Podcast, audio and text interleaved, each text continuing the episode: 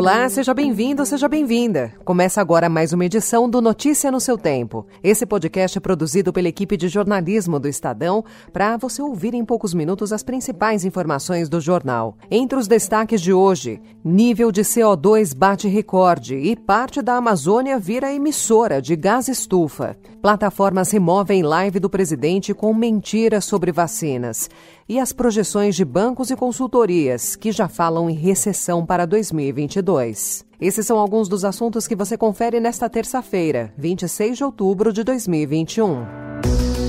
Estadão apresenta Notícia no seu tempo.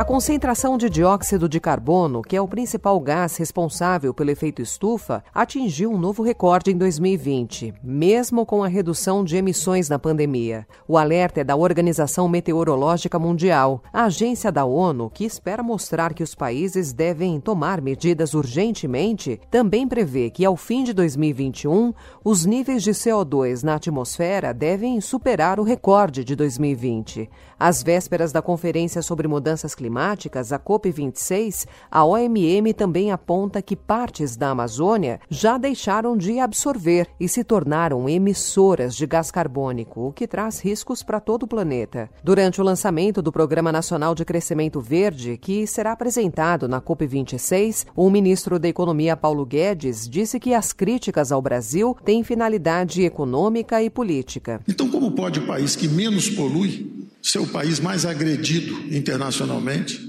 e o país que tem o maior estoque de preservação de recursos naturais ser também o país mais agredido internacionalmente.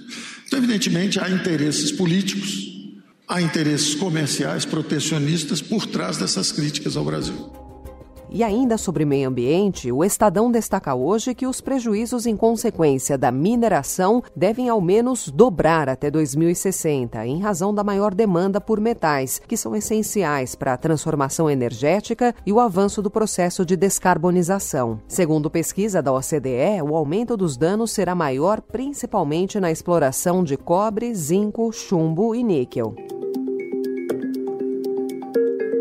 Entra em vigor hoje o novo reajuste para a gasolina, um aumento de 7%, 21 centavos por litro, e para o diesel, que fica 9,2% mais caro, 28 centavos por litro. O anúncio foi feito ontem pela Petrobras, 17 dias após a última correção de preços. O valor dos combustíveis é uma preocupação cada vez maior dentro do governo. O ministro da Economia, Paulo Guedes, voltou a sinalizar apoio à privatização da Petrobras. E ontem o presidente Jair Bolsonaro Bolsonaro afirmou que a medida entrou no radar do governo. Fala em privatizar a Petrobras. Isso entrou no nosso radar. Mas privatizar qualquer empresa não é como alguns pensam, né? Pegar a empresa, botar na prateleira, é, amanhã quem dá mais leva embora. É uma complicação enorme. Ainda mais quando se fala em, combustível, né? Se você tirar do monopólio do Estado, que existe, botar no monopólio de uma pessoa apenas, particular, fica a mesma coisa.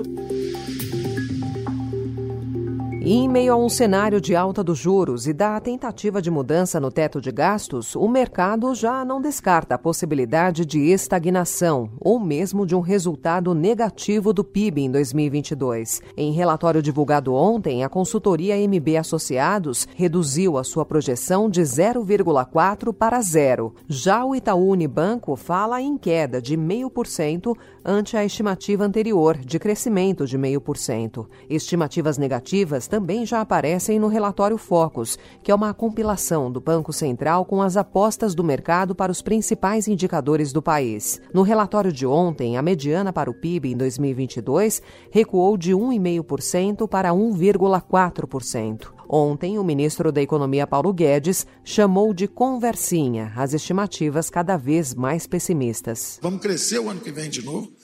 A conversinha é sempre essa. Primeiro que ia cair, ia ficar lá embaixo, não ia voltar. Aí volta em V. Eu estava imaginando um V de virtual, porque não ia voltar, voltou em V. Aí agora já o crescimento não ia haver, já é 5% ou 5,3%, 5,4% esse ano. Aí já estão falando que o ano que vem não vai crescer. Vai crescer de novo. Entrando em política agora. Com o fim da CPI da Covid, um novo foco de desgaste para o Palácio do Planalto deve ser aberto já no início de 2022. A CPMI das fake news. A cúpula da comissão pretende aproveitar o material levantado nos seis meses de trabalho da CPI da Covid para ampliar ainda mais a agonia do presidente Jair Bolsonaro. Das 66 pessoas que tiveram até agora seu indiciamento pedido no relatório final do senador Renan Calheiros, que será votado hoje, 15 já eram alvo da CPMI das fake news. O próprio Bolsonaro faz parte dessa lista. Relatórios oficiais do governo do Reino Unido sugerem que os totalmente vacinados estão desenvolvendo a síndrome de imunodeficiência adquirida muito mais rápido que o previsto.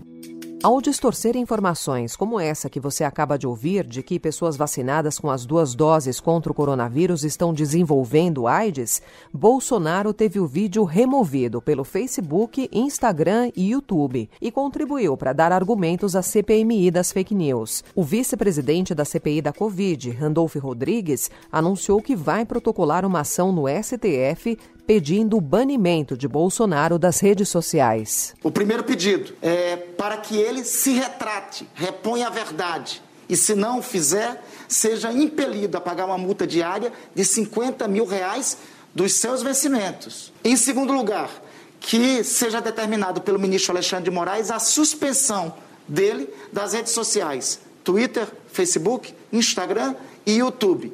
Ou ou melhor, o pedido que, que fazemos é do banimento dele das redes sociais. Notícia no seu tempo. E em 20 segundos cresce a aprovação de leis contra a violência às mulheres e o segundo golpe dos militares em dois anos no Sudão. A Renault está reforçando seu posicionamento e tem se colocado ao lado de empreendedores e trabalhadores autônomos. Para isso, a marca está investindo em produtos e campanha que serão os parceiros do seu negócio. Quer saber mais sobre as novidades? Aqui no canal Notícia no seu tempo, você ouve o podcast sobre a linha Master da Renault. Notícia no seu tempo. O Sudão acordou ontem com uma sensação de déjà vu com o segundo golpe de Estado dos militares no país. Em 2019, manifestantes ajudaram a derrubar o ditador Omar Bashir, um déspota que governou o Sudão por 30 anos, acusado pelo Tribunal Penal Internacional de genocídio e crimes de guerra, e no lugar da ditadura surgiu um arranjo político entre os líderes da manifestação e o comando militar. Dessa vez, sem a presença de civis, os militares derrubaram o governo colocaram na cadeia o premier Abdallah Handok e vários ministros. Em seguida, a internet foi cortada, as pontes que dão acesso à capital Khartoum foram bloqueadas e o aeroporto foi fechado. No início da tarde, manifestantes já haviam saído às ruas para protestar. Sete pessoas morreram e 140 ficaram feridas.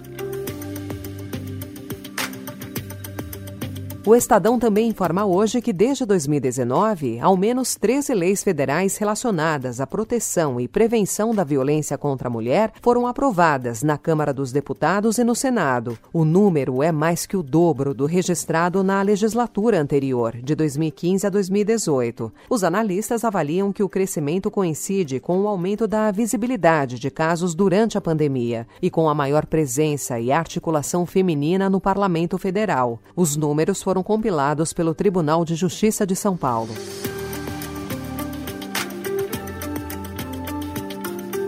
E em razão da pandemia, a Corrida Internacional de São Silvestre não foi realizada em 2020, mas a edição de número 96 já está confirmada para o fim do ano, com rigorosas medidas de segurança e dessa vez sem o tradicional apoio do público que incentiva os corredores na Avenida Paulista. As inscrições estão abertas e somente atletas vacinados poderão participar da disputa. A prova será realizada no dia 31 de dezembro.